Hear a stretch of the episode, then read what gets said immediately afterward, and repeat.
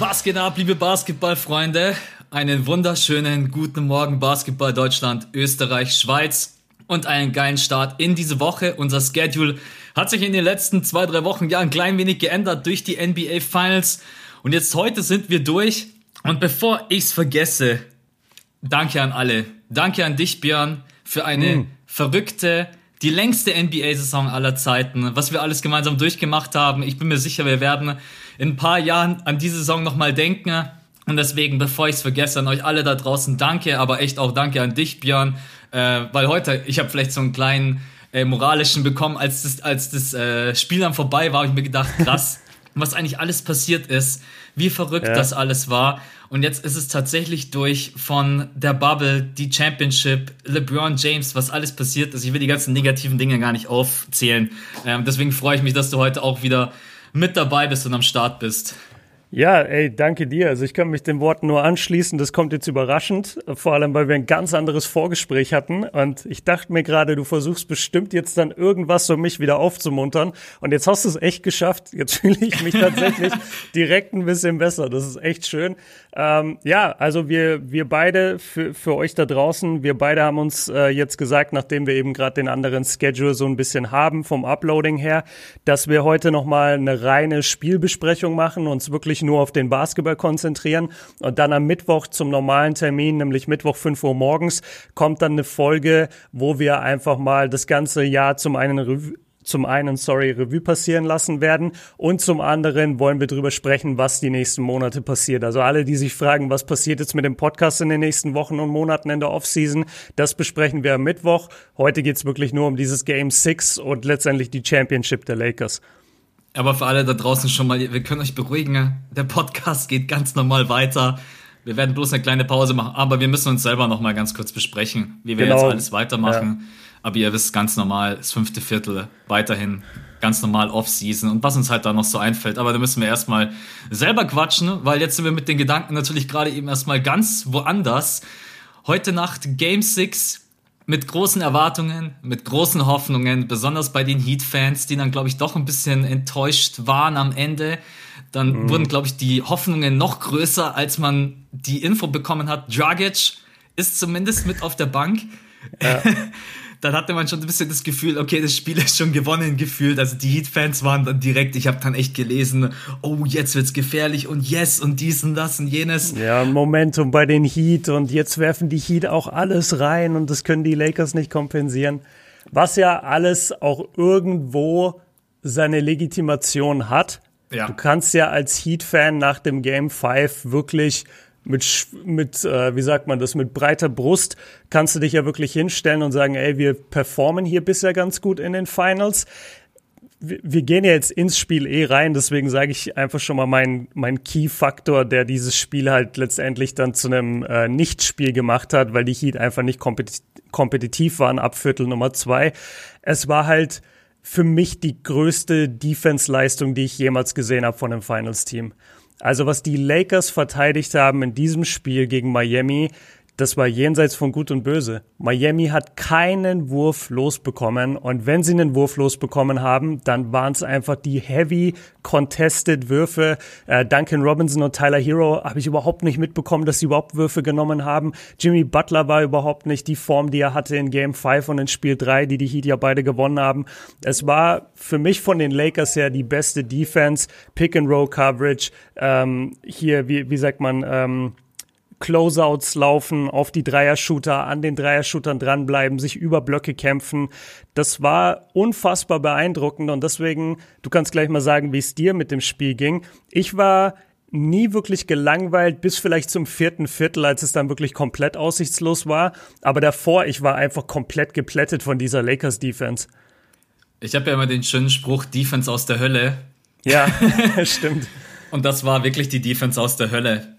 Mhm. Äh, man kann es nicht anders sagen. Das war mit einer der größten Defense-Leistungen, wenn nicht die größte, die ich auch selber jemals gesehen habe.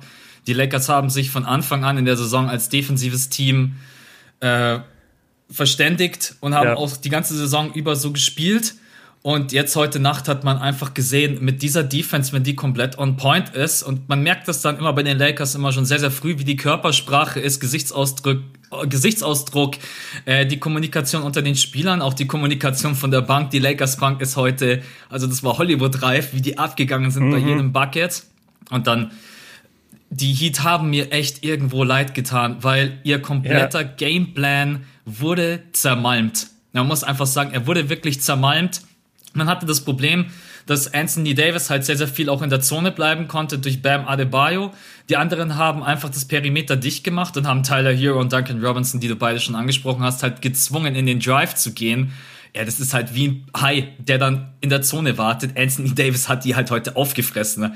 Ja. Und selbst, und selbst wenn sie dann gesehen haben, ach scheiße, ich kann jetzt nicht abschließen, der blockt mich weg, dann kamen irgendwelche Kick-Out-Pässe, die sie halt nicht spielen können und deswegen auch sehr, sehr viele Turnover. Man hatte sehr schnell Turnover-Probleme. Und die Lakers Defense war heute Key Fact Nummer eins. Kleine Änderung von Frank Vogel, die jetzt sicherlich nicht der Geniestreich schlechthin ist, aber Alex Caruso startet und Dwight Howard hat man rausgenommen. Also Dwight hat ja am Anfang immer diese sieben, acht Minuten bekommen und heute haben die Lakers gesagt, nee, von Anfang an, wir machen die Dreierlinie dicht. Sie wussten auch, hey, in der Letz im letzten Spiel, das war halt auch ein Problem, weil Duncan Robinson dann natürlich die Dreier so überragend getroffen hat und dieses diesen, diesen Moment, den wollen wir ihnen einfach nicht geben, dass ein Duncan Robinson mal schnell drei, vier Dreier trifft. Und dann, ey, es, es, es gab kein Durchkommen. Ich habe noch nie eine Offense so verzweifelt gesehen, zu versuchen, irgendwie auch nur zu kreieren. Also sie haben ja, ja wirklich alles versucht. Es haben keine Handoffs geklappt. Äh, die ganzen die ganzen Laufwege, die sie normalerweise hinkriegen, Duncan Robinson und Co., die wurden alle dicht gemacht. Die Passing Lanes waren dicht. Das war eine Meisterleistung, muss man einfach ganz klar anerkennen. Ja, dieser Geniestreich, über den du gerade gesprochen hast, was wofür der halt gesorgt hat, natürlich, dass Caruso für äh, Dwight Howard kommt, war halt, dass AD die ganze Zeit auf der 5 spielt. Und das war ja auch in der Crunch-Time eigentlich meistens die genau. Go-To-Einheit für die Lakers, dass sie gesagt haben, okay, wir sind jetzt schnell, wir sind athletisch, wir sind aber trotzdem noch richtig groß in der Defense. Und es war, äh, ich will gleich, äh, erinnere mich dran, falls ich es vergesse, äh, ich will gleich über den Punkt Körpersprache noch reden, aber was ich auch so krass fand beim Rim Protecting, es war halt nicht nur AD, es war eigentlich jeder von den Lakers und vor allem auch wieder LeBron. Und das ist auch ein Thema, wo ich finde, dass dieser Finals MVP, das wird fast schon vergessen, weil wir gucken jetzt immer nur auf seine, auf seine normale Statline so und er hatte was, irgendwie 30, 12 und 10 ungefähr oder, oder ein bisschen weniger hier und da. Und das ist halt eine Monster-Statline, aber die beschreibt ja nicht mal im Ansatz, was LeBron geleistet hat defensiv. Und für mich war ein Play stellvertretend, das war, glaube ich, schon in der zweiten Halbzeit. Und ähm, die Heat waren schon so weit weg. Also die Lakers hätten eigentlich auch ein bisschen den, den Fuß vom Pedal nehmen können. Und dann gibt's ein Play, ich glaube von Dragic oder von irgendeinem der Guards auf Adebayo. Ähm, und Adebayo soll den Eli halt stopfen. Ja. So, und der Ball ist in der Luft. Adebayo catcht, glaube ich, sogar den Ball oder kommt nicht ganz an den Ball. Auf jeden Fall siehst du einfach nur, wie AD und LeBron wirklich beide wie so eine geballte Wand hochspringen und diesen Adebayo Eliup verhindern. Ich weiß, welche Szene du meinst, ja. Und, und ich dachte mir, was, also das, das, das wird halt überhaupt nicht, dieses Play wird auch nicht viral gehen. Ähm, das werden alle, die das Spiel nicht gesehen haben oder, oder zu dem Zeitpunkt vielleicht gerade am Klo waren oder mal kurz auf ihr Handy geguckt haben, die haben dieses Play verpasst. Aber es ist so stellvertretend dafür, was für eine Intensität LeBron auf das Feld gebracht hat, defensiv, was für einen Fokus er aufs Feld gebracht hat, defensiv. Und da sind wir jetzt ähm, beim Thema Körperspannung, nee, sorry, beim Sprache. Thema Körpersprache, danke. Und das ist mir von der ersten Sekunde an aufgefallen, wo ich mir eigentlich dachte, boah, die Lakers übertreiben es fast ein bisschen. Und ich habe es so beschrieben in meinem Stream, während ich es live geguckt habe, die waren komplett unter Strom. Ey, die, die haben gewirkt, als würden die gleich aus sich rausplatzen. so, so intensiv lockt in waren die. Die sind jedem Ball hinterher. Wenn die einen Stil hatten, wenn der Ball ins Ausgegangen ist, du dachtest, die springen da noch hinterher und, und fallen auch in die Wand rein und, und zerbrechen die Wand und rennen zurück. Also die, die Intensität wirklich, anders kann man es nicht sagen, von den Lakers war drei, vier, fünfmal so hoch wie die von den Heat. Und dieses Thema, die Heat tun einem leid. Das war ja wirklich so. weil es war genau das Matchup oder, oder das Spiel, was eigentlich jeder dachte, wie die ganzen Finals laufen, nämlich die Lakers sind größer, stärker, schneller und sind die besseren Basketballer insgesamt und die Heat sind unerfahren und haben halt nur Jimmy Butler, der kreieren kann und der struggelt halt auch hier und da mal, wenn LeBron und AD ihn hart verteidigen und genau das haben wir gesehen. Also Miami komplett chancenlos, dieser Score da am Ende von 106 zu 93, das ist halt der Garbage Time geschuldet, die letztendlich ein ganzes Viertel gedauert hat. Für mich Körpersprache und Körperspannung war bei den Lakers eins der größten Faktoren. Und ich habe schöne Punkte, die deine Argumente unterstreichen. Ich habe meinen kleinen Screenshot in der Halbzeit gemacht. 64, 36, 34 Punkte in der Paint von den Lakers, 16 von den Miami Heat, 14 mhm. Fastbreak-Punkte von den Lakers, 0 von den Miami Heat. Ja. Und insgesamt haben die Lakers dann natürlich auch durch, diesen, durch diese stellenweise leichten Körbe 26 von 48 aus dem Feld getroffen. Also die haben die einfach überrannt. Und das ist halt mhm. natürlich in so einem Team, die Lakers, die in der Transition sowieso krank unterwegs sind, wenn die dann auch noch so verteidigen, ja, und man muss sagen, die Heat sind zwar ein Team, was ganz gut verteidigen kann, aber in der Transition Defense da hast du keine Chance. Also da, wenn dann Tyler Hero, Duncan Robinson dann erstmal hinterlaufen müssen, ne? und dann kommen hier die ganzen Bulldozer angerauscht, wird LeBron James, Anthony Eben. Davis, und man muss auch sagen, Caldwell Pope, Alex Caruso, die sind halt auch verdammt ja. schnell. Ja. Die sind schnell, also Alex und, Caruso. Und die sind auch bulliger als die ja. Heat. Ja, also gerade die, die Jungen, und da gab es ja die bezeichnende Szene in Game 5, als Tyler Hero irgendwie versucht hat, so LeBron Fastbreak zu verhindern und LeBron bumpt ihn halt und Tyler Hero fliegt erst mal zehn Meter weg. Er hat natürlich auch versucht, ein bisschen zu floppen, aber das ist einfach so, wenn, wenn da Tyler Hero neben LeBron läuft, der lacht halt. Der denkt ja. sich, ja, was willst du denn jetzt machen, bitte? Und ich habe kurzzeitig gedacht, äh, Tyler Hero fliegt schon wieder zurück nach Miami. gut, äh, was du auch angesprochen hast ähm, und vollkommen zu Recht, wo sehe ich ihn denn hier? Hier, äh, KCP, der hat ja echt in den Finals jetzt eine Menge gute Performances gemacht. Auch in Game 5, äh, das zwar an die Heat ging, knapp, aber da war es auch KCP. Ja. Boah, habe hab ich das gerade richtig? War das in Game 5, wo KCP so zwei, drei wichtige Dreier getroffen hat oder war das Game 4? Ich weiß es in, nicht in mehr, der Crunch KC, Time. Weil KCP hat ganz häufig eigentlich in diesen Playoffs viele Dreier getroffen, deswegen weiß ich es. Ich glaube, es war Game okay. 4. Ich glaub, ja, ich glaube auch, es war, ich glaube, es war eher der Lakers. Transition Sieg. und dann KCP ja. aus der Corner, der Dreier ist, war, glaube ich, Game 4. Ja, genau. Also KCP hat mich doch äh, positiv überrascht.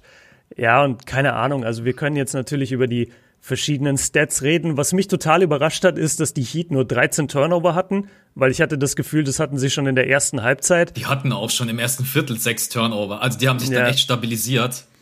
Ähm, dann hatten sie, ich, das ist halt immer schwierig, wenn du so Team-Stats jetzt durchgehst. Eigentlich müsstest du die Team-Stats haben bis zum dritten Viertel oder Mitte drittes Viertel. Ja, es ist gerade alles verfälscht ein bisschen. Ja, es ist komplett verfälscht. Also alleine, dass das Ding nur mit 13 Punkten gewonnen wurde und zur Halbzeit haben sie halt mit 30 geführt. Und da habe ich dann auch äh, eben in dem Stream gesagt, ey Leute, wir, das Einzige, was jetzt passieren kann, ist, dass die Lakers aus der Kabine kommen und einfach sich schon in Gedanken ihre Meisterschaft feiern, weil sie halt mit 30 führen und die Heat kommen so Schritt für Schritt wieder ran.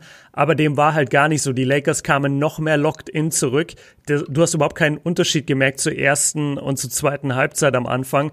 Und ja, es war halt, also als, als Tyler Hero diesen Drive zum Korb einfach komplett geairballt hat, so einen freien Korbleger, da wusste ich eigentlich, okay, das, das kannst du vergessen heute. Die sind nicht dafür gemacht, in so einem Spiel ja abzuliefern. Und es ist eigentlich ein bisschen komisch und schade, dass die Lakers jetzt diese Intensität nicht, nicht schon in Game 5 abrufen konnten. Weißt du, in den Mamba-Jerseys, wir können es heute gewinnen. Und dann haben sie es einfach halt nicht gewonnen. Und jetzt in dem Game 6, ey, die waren halt bis in die Haarspitzen motiviert. Das war so geil zu sehen.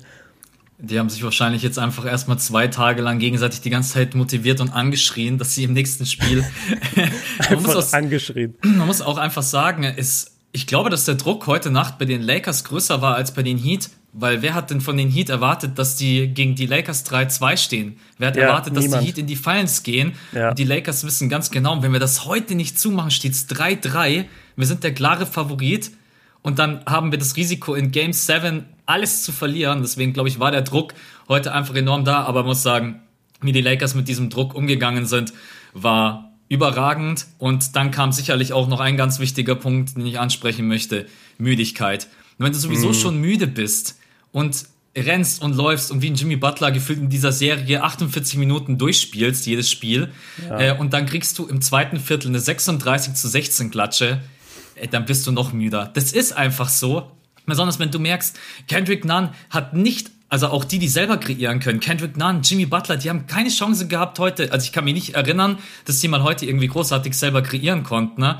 Und dann kommt noch so ein Lauf von den Los Angeles Lakers obendrauf. Und dann kommt einfach die Müdigkeit, man hat's gemerkt, äh, Airballs, äh, Drives, die da nicht zu Ende gespielt wurden, Pässe wurden immer unpräziser. Und dann, wie du gesagt hast, dann war irgendwann klar, es ist vorbei. Also ich wollte mhm. die Heat auch nicht abschreiben zu früh, ja. aber tief in mir drin habe ich mir gedacht, also wenn die das noch aufholen, dann ist es, das wäre nicht NBA History, das wäre keine Ahnung, was das ist. Also ich habe dann auch nicht mehr an die Heat geglaubt, aber auch weil man in der Körpersprache gesehen hat, scheiße, wir sind durch. Ja, ja das gibt's das gar nicht. Die, einfach. die spielen gerade eben wie als wenn die am Stromstecker hängen. Ja. Und es war wirklich von der Intensität her. Aber ich bin trotzdem, äh, und ich bin jetzt kein genereller Heat-Fan, aber einfach, ich habe große Sympathien für dieses Team, wie die sich reingekämpft haben. Und natürlich ein Duncan Robinson Hero, die stehen da mit ihren 21 Jahren in den Finals. Natürlich mhm. übernehmen die dann in so einer Situation nicht und sagen, hey, jetzt mache ich hier mal 30 Punkte, damit wir dieses Game 6 gewinnen. Die haben, auch noch, die haben auch noch gar nicht die Tools. Weißt du, die haben noch gar nicht die ja. Skills. Die sind in der NBA für bestimmte Dinge, die sie gut konnten am College. Und natürlich wenden sie die jetzt an in der NBA. Aber wenn du jetzt jemanden anguckst wie Rondo und KCP und Caruso, die halt einfach schon älter sind, viel mehr Erfahrung haben, natürlich ist es für die ein leichtes, wenn die sich den Film angucken, dass die dann sagen, guck mal, so, so, so können wir denen das wegnehmen und danach sind die ineffektiv oder, ja. oder nicht mehr effektiv. Und wenn du ähm, einem Spieler wie, weiß ich nicht, Rondo eine, bestimm eine bestimmte Sache in der Offense wegnimmst, dann findet er drei andere Sachen, wie er effektiv sein kann. Genau, das ist bei Tyler Hero eben, wenn du ihm den Wurf wegnimmst oder seine einfachen Korbleger, dann ist halt jetzt Tyler Hero noch keiner, der in seinem Arsenal den Drive hat und da die krassen Finishes. Genauso wie Duncan Robinson ich finde, dass sie sich in der Serie schon gesteigert haben. Also man hat schon gesehen, Voll. dass sie sich innerhalb der Serie schon weiterentwickeln. Aber das reicht natürlich nicht aus, um äh, dann effektiv das auf Dauer durchzusetzen und schon gar nicht gegen die Defense von äh, den Lakers. Und äh, ja, war echt überragend. Äh, Rajan Rondo, da hast du ihn wieder. Du hast ihn gefordert. 19 ja. Punkte, 8 von 11 aus dem Feld, drei Dreier reingeschweißt, davon einer äh, drei Meter hinter der Dreierlinie. Das, äh, Rondo hat ein überragendes Rondo. Spiel gemacht.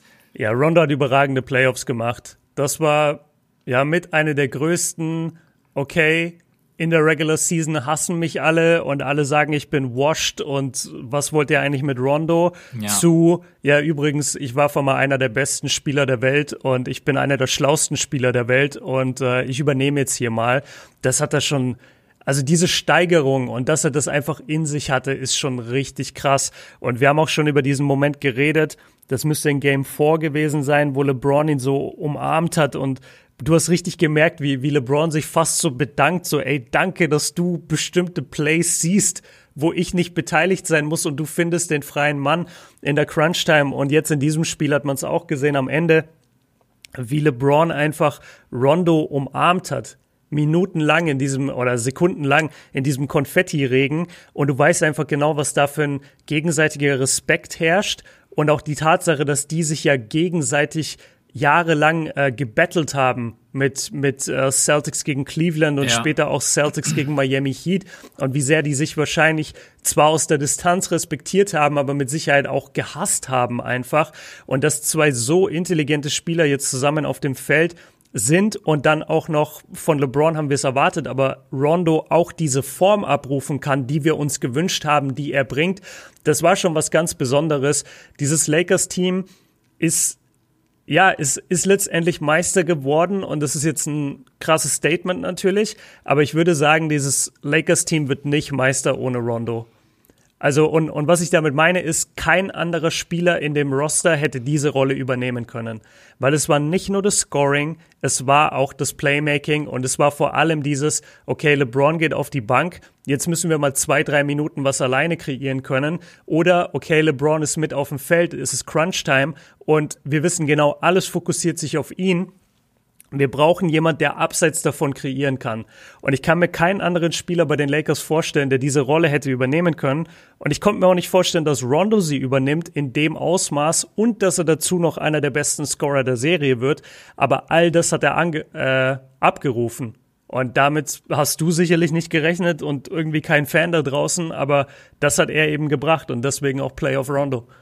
Ich habe das schon Monate vorher gecallt. Das Video müsst ihr zwar, das müsst ihr zwar, das Video müsst ihr zwar selber finden, wo ich das gecallt habe, aber äh das ist eigentlich voll gut bei uns, ne, weil wir so viel Output haben. Wir können immer sagen, ja, damals im Februar habe ich gesagt, Rondo macht es.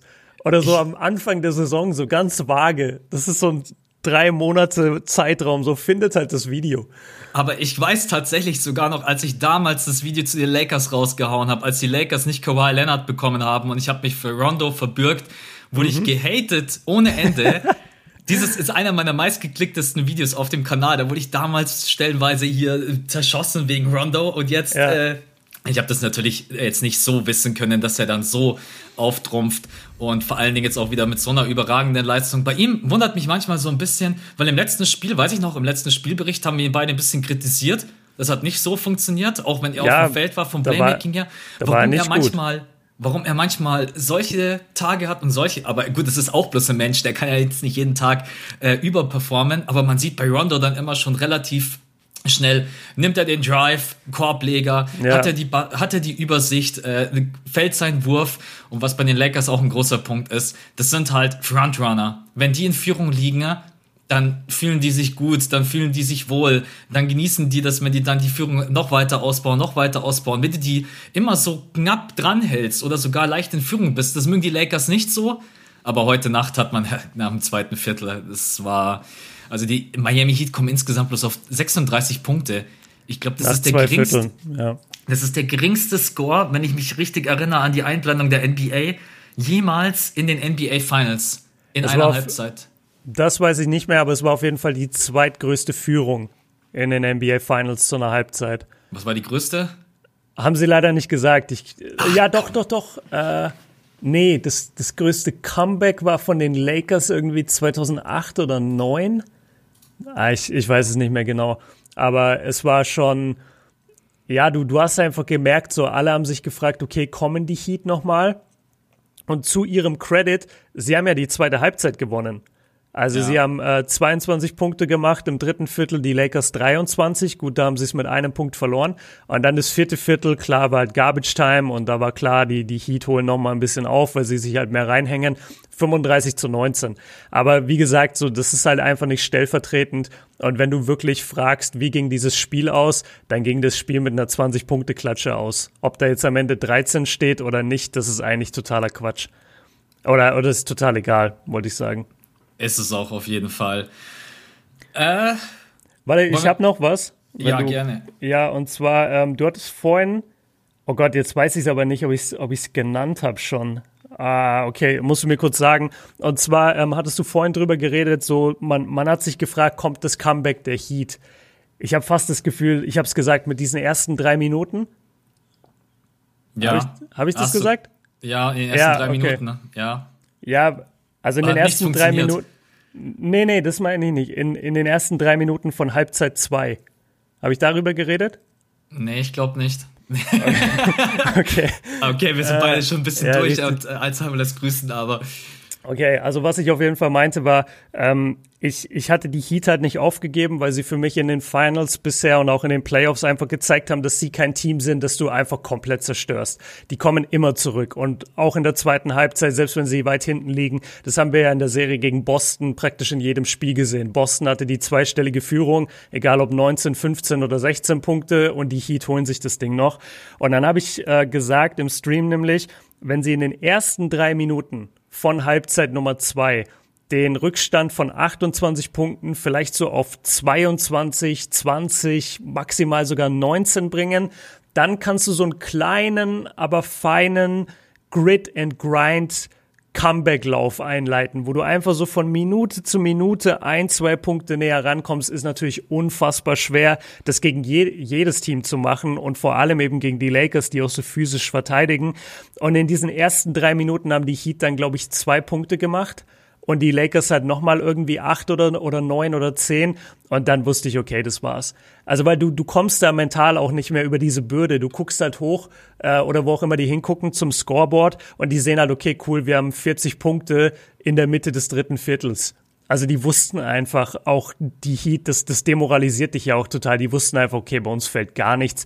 Äh, Jimmy ist von der Müdigkeit her absolut nicht auf dem Level, dass er hier nochmal ein großes Spiel hinlegen kann. Und alle anderen werden top verteidigt.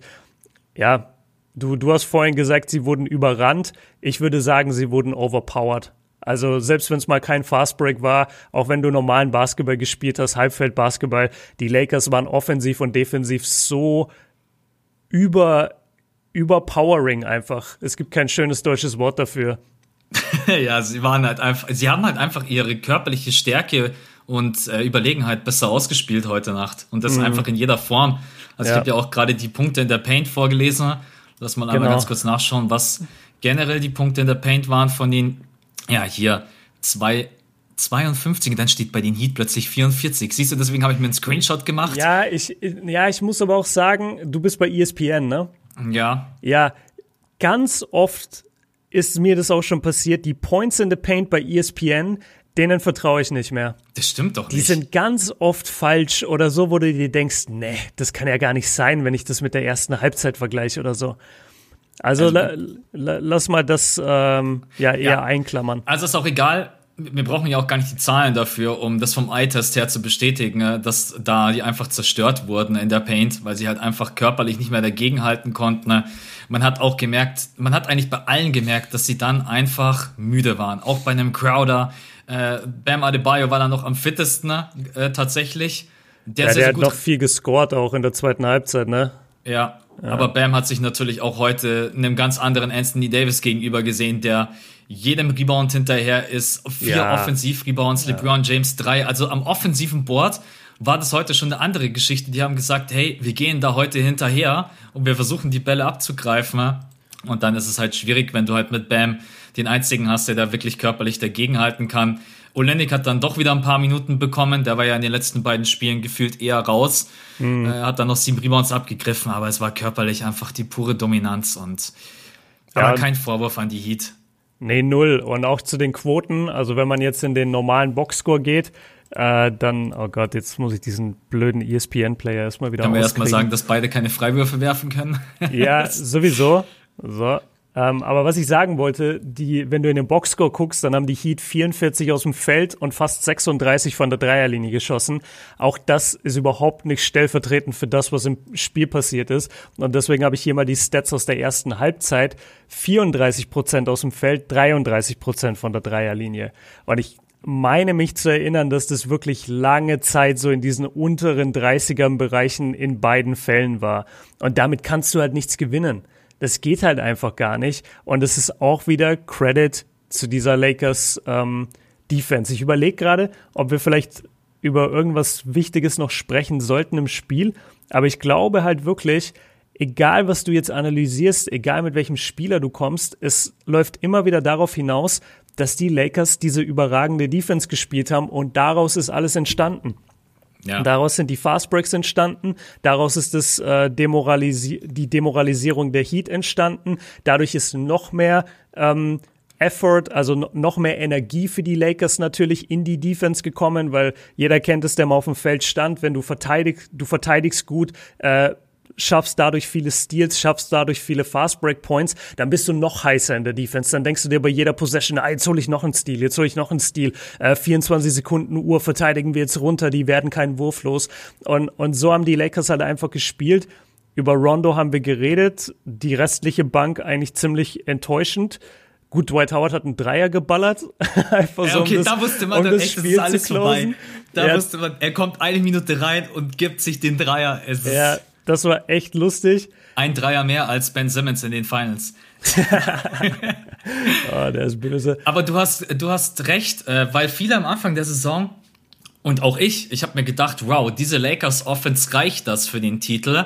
Ja, es, ist, es ist knapp, ne? Man ja. fokussiert sich immer zu sehr auf die Offense. Man sieht dann, was, und der stärkere Teil bei den Los Angeles Lakers ist einfach die Defense und dann kommt die Offense automatisch mit. Aber so als Fan und dann am Anfang der Saison lässt man sich dann auch immer mitreißen ja. und schaut dann irgendwie bloß auf die Offense und denkt sich dann so, boah, Caldwell Pope, Alex Hughes, Morris, Kuzma, äh, Dudley, Howard, ja, leck mich. Äh. Boah, wie Kuzma gehatet wurde in den letzten paar Spielen.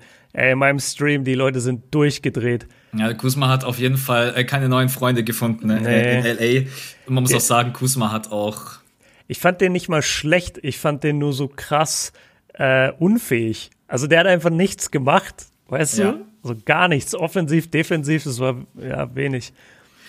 Okay, ansonsten wollen wir heute über Finals MVP quatschen oder wollen wir das am Mittwoch machen? Äh, Mit Rede und so weiter und so fort. Warte, ich, ich will auf den Punkt, den du gerade gemacht hast, noch eingehen, weil du meintest, dass man äh, bei den Lakers sich nicht so sehr auf die Defense konzentriert hat. Und da kann ich mal was sagen als Die Hard LeBron-Fan, auch äh, wenn mein letztes Hauptkanalvideo was anderes vermuten lässt. Aber ich bin ja. Dein letztes Hauptkanalvideo war ungefähr so, dass äh, LeBron James. Äh ähm, war auch mit Abstand das beliebteste Video ever auf meinem Kanal, hat mir viele Freunde gemacht. Ähm, aber ja, darüber können wir vielleicht auch im nächsten Pod noch reden. Also über Feedback allgemein aus der Community, was ja eigentlich immer super ist. Ähm, aber halt ich als brutaler LeBron-Fan und jemand, der auch wirklich seine Teams intensiv verfolgt hat, viele Spiele gesehen hat, egal von welcher Mannschaft. Seine Mannschaften und vor allem er waren jetzt nicht dafür bekannt, dass die Defense ihre größte Stärke ist. Und deswegen habe ich das auch nicht angenommen bei den Lakers. Also klar habe ich AD gesehen und ja, eigentlich nicht viel mehr. Ich habe Danny Green gesehen, die anderen Namen waren mir jetzt auch gar nicht so geläufig. Ich wusste nicht, in welcher Form die wirklich, also was für eine Defense die aus sich rauskitzeln. Und als ich dann in den Playoffs gesehen habe, dass LeBron einfach komplett locked in ist. Also ab dieser zweiten Runde gegen die Rockets, wo sich auch die Rockets bestimmt so ein bisschen umgeguckt haben und gesagt haben, was macht LeBron denn da? Also seit wann ist der so intensiv in der Defense? Und natürlich reißt du damit dein ganzes Team mit. Das ist aber nichts, und da also da, da lehne ich mich jetzt aus dem Fenster, aber ich, ich glaube schon, dass ich das mit Bestimmtheit sagen kann. Das konntest du nicht erwarten. LeBron hat es in den letzten Jahren bei Cleveland überhaupt nicht durchblicken lassen, dass er jetzt der defensive Anker ist.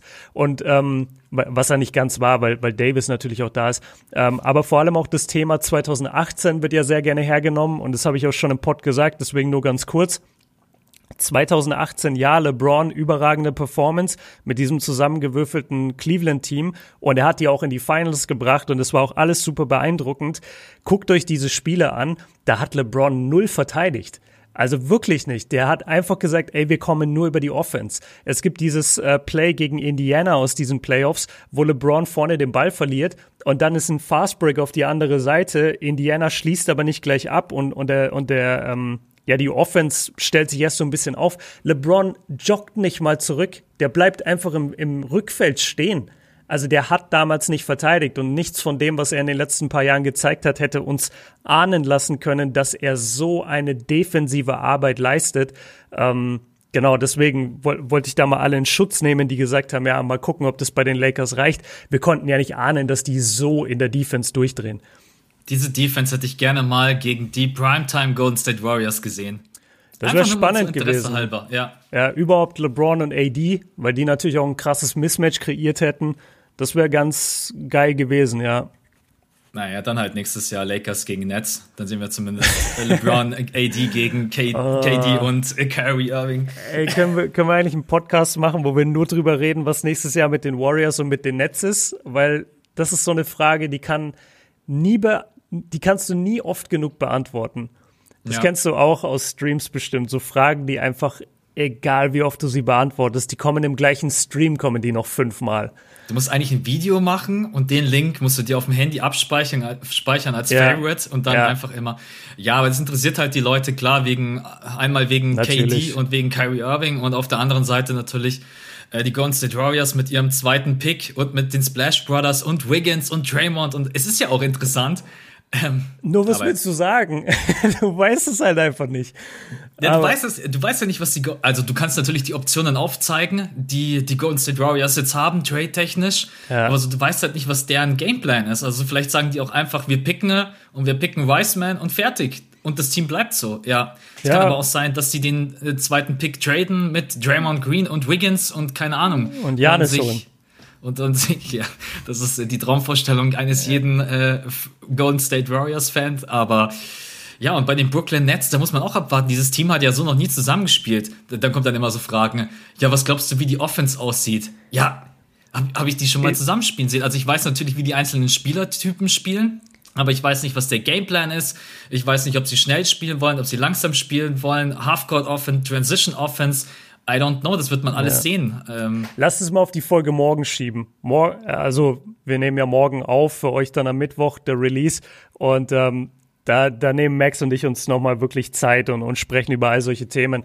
Lass es jetzt mal Finals-mäßig halten. Du hattest gefragt, ob äh, Finals MVP noch ein Thema ist. Äh, von mir aus können wir es kurz aufmachen. Ja, verdient, fertig. Schön. Ja, es, Damit ist wieder zu, ist es, Leute. Im Endeffekt ist es so, ich habe ich hab ein Video darüber gemacht und habe halt gesagt, Jimmy Butler kann es bloß werden, wenn sie die Serie noch gewinnen. Das war klar, dass das halt sehr, sehr schwierig wird. Und dann auf der anderen Seite, LeBron James hat einfach overall die besseren Stats aufgelegt und war einfach für mein Empfinden, selbst wenn AD jetzt heute Nacht nochmal 40 rausgehauen hätte, war er für mich einfach der wichtigere Spieler overall in diesem Team. Ja. AD hat natürlich unglaubliche Shooting-Stats mitgebracht. Die sind jetzt vielleicht ein bisschen runtergegangen, weil heute Nacht hat er bloß 7 von 17, 0 von 3, aber AD stand ja, zwischenzeitlich bei der stand zwischenzeitlich bei 60, äh, 50, 100. Also ja, das ist halt, ja. schon echt, ist halt schon echt krass und dann noch mit seiner Defense. Aber als Gesamtpaket, als Leader und mit dem wichtigen Punkt, den du angesprochen hast, die Defense von LeBron James und da gab es für mich einfach keine Diskussion. Und ich glaube auch bei niemand anderen. Äh, und man hat auch gesehen, dass Anthony Davis und er sich dann umarmt haben. Und ich glaube, AD hat ihm das total gegönnt. Also ja. weiß ich nicht, ob du, ob du eine andere Meinung hast. Ich kann es mir nicht vorstellen, selbst nach deinem Rant im letzten Video. ja, bist da, du glaube ich, schon ich, auf LeBron ich, James seiner Seite. Ich mache jetzt voll den Case für AD auf, pass auf. Okay, let's ähm, go. nee, also was, was mir aufgefallen ist jetzt in diesem letzten Spiel, ich glaube, diese Performance, von der wir dauernd geredet haben, so dieses, ja, wenn AD jetzt 40 macht, dann wird's noch mal eng. Ich glaube, AD hätte das machen können und hat es in diesem Spiel aber bewusst nicht gemacht. Der hat halt wirklich, also sein Punkteschnitt ist jetzt dadurch auch richtig gedroppt. Der hat äh, ja nur 19 Punkte gemacht, hat jetzt ähm, als Finals-Schnitt 25 Punkte, 11 Rebounds, 3 Assists. Und wenn du bei LeBron guckst, der hat halt mehr Punkte, mehr Rebounds, mehr Assists, ähm, hat ja fast die besseren Quoten jetzt auch, weil er die jetzt in diesem Spiel nicht so gut geworfen hat. Ich meine, am Ende, wenn man nur nach den Stats gehen würde, ist es eine Haarspalterei, was jetzt wo wichtiger ist und wer welche Quoten hat und so weiter. Aber ja, es geht halt um den defensiven Impact, den natürlich AD auch hat. Es geht aber um den Leadership Impact, der ganz klar an LeBron geht. Und also, du kannst halt keines dieser Finals-Spiele gesehen haben, mit Ausnahme vielleicht von einem, und dir gedacht haben, LeBron ist nicht der beste Spieler auf dem Feld. Das geht nicht. Ja. LeBron war immer der beste Spieler auf dem Feld. Und es war ja auch in Games, wo AD vielleicht mal dominiert hat, ähm, weil, weil, sein, weil sein Matchup gut war für ihn. Es war ja trotzdem immer irgendwo von LeBron gelenkt. Also wir dürfen nicht vergessen, der Typ steht in der Defense auf der 4 und im Angriff auf der 1 und, und macht halt alles auf dem Feld. Der hat ja überhaupt keine Position mehr.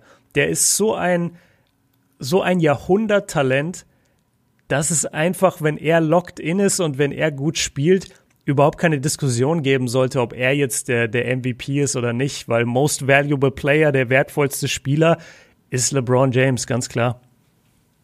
Das wird er, glaube ich, immer bleiben. Außer er ist wirklich irgendwann so über dem Zenit. Aber gerade Dann so mit 47. ich glaube, äh, die, die längste äh, Rachel hat es, glaube ich, gefragt, oder? Ob das die längste Brian ja. ist, die es jemals gab. Naja, hat er dann die Frage schön. Voll, voll schön die geile Antwort von ihm. So, ja, das, das können die Medien besprechen. Ich konzentriere mich nur auf mein Team. Das war ja, richtig geil. Ja, richtig. Ähm, ich glaube tatsächlich, wir können sagen, es ist die längste Prime im Sport, die es so gibt, weil der Mann ist, der wird auch nächstes Jahr, glaube ich, noch. Äh, also wenn, dann wird er, glaube ich, offensiv irgendwann Punkte technisch einbrechen. vielleicht ein bisschen, aber. Aber das haben die Playoffs halt auch gezeigt. Ey, der hat in jedem Spiel, wenn er wollte, 30 oder mehr gemacht. Ja, das war so krass. Ich dachte das nicht, dass er das noch in sich hat, ey. Der hat, warte, hatte er nicht, ja genau, der hatte einfach 40, 10 und 13. So casually in einem Spiel. Weißt du, ey, das, ja. Ja, mache ich halt mal nebenbei, wenn ich LBJ bin. Der, also du, du hast gerade die nächste Saison angesprochen. Ich sag, nächste Saison ist auf jeden Fall noch der beste Spieler der Welt. Und dann kann es halt langsam sein, dass irgendwo vielleicht doch mal die Zeit eingreift. Und, ja, dann kommt halt Luca. ja, ich, es ist schwierig, weil, weil KD ist vom Alter her so irgendwie ein bisschen zu nah bei ihm, dass er ihn wirklich ablösen könnte. Also die Leute schauen jetzt schon eher so auf Janis und auf Luca und eigentlich sollten sie auch auf AD gucken, aber der spielt halt neben ihm. Aber eigentlich muss man ja sagen, dass KD die, die Nummer zwei hinter ihm ist. Ähm, wenn du das Two-Way-Playing anguckst, wenn du ähm, KDs Größe anguckst, seine Skills, sein Scoring. Er ist jetzt nicht der Playmaker, er ist nicht der Leader wie LeBron. Leadership ist ein großes Manko bei, bei KD, ist es aber auch bei Kawhi. Ähm, da sind die Jüngeren irgendwie ein bisschen besser aufgestellt. Aber nächstes Jahr hat das auf jeden Fall noch meiner Meinung nach. Und ich glaube auch, dass die Lakers nächstes Jahr wieder in die Finals gehen. Um das auch mal als Prediction rauszuhauen, würdest du da mitgehen? Ja. Jetzt natürlich ja. schwer gegen sie zu wetten, wenn sie gerade die Championship gewonnen haben. Die Off ich würde sagen, lass uns das nochmal bewerten, wenn die Offseason komplett durch ist. Aber ja. jetzt gerade eben Stand, jetzt würde ich sagen, ja, weil ich glaube, dass diese Lakers auch gegen äh, die Clippers bestanden hätten, wenn es mm. zu diesem Duell gekommen wäre. Äh, aber ja, mal gucken, was in der Offseason passieren. Super viele Dinge, können auch positive Dinge für die Lakers passieren. Es ist nicht die krasse Free Agency mit den ganz großen Namen. Das ja. Wichtigste ist natürlich, dass AD dort bleibt. Also das ja, aber also das finde ich ist voll das Nullthema. Der hat sich dahin traden lassen, der spielt mit seinem Vorbild, äh, der ist in LA. Also wo willst du denn hin? Das ist, das ist für mich komplette Nullnummer, dass, dass jetzt Leute überlegen, ob AD verlängert bei, bei den Lakers. Glaube ich auch nicht, dass das nicht passieren wird. Gut. Okay, dann, dann, sind wir fertig mit diesem Spielbericht.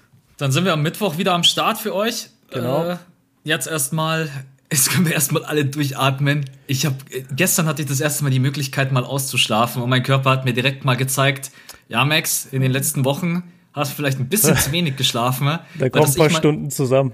Dass ich mal zehn Stunden durchschlafe, das passiert ungefähr im Jahr ein einziges Mal.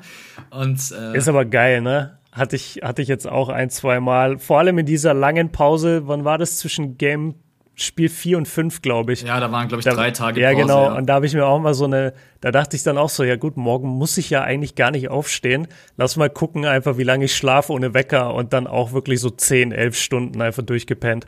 Das ja. hat schon gut getan. Gut, okay. Leute, dann hören wir uns am Mittwoch wieder. Genau. Wir wünschen euch einen geilen Start in die Woche danke für den Support nochmal. Aber wie gesagt, am Mittwoch gibt es nochmal einen Podcast, dann halten wir euch auf dem aktuellen Stand.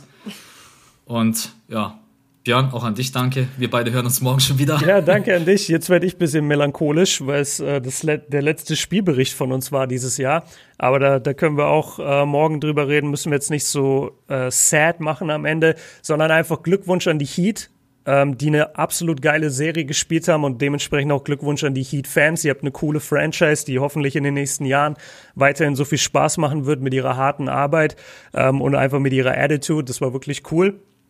Auf der anderen Seite Glückwunsch an die Lakers-Fans und äh, ja, der Purple and Gold, einfach geil. Ähm, ja, viel mehr bleibt nicht zu sagen. Wir, wir hören uns am Mittwoch wieder. Haut rein, Leute. Ciao. Ciao.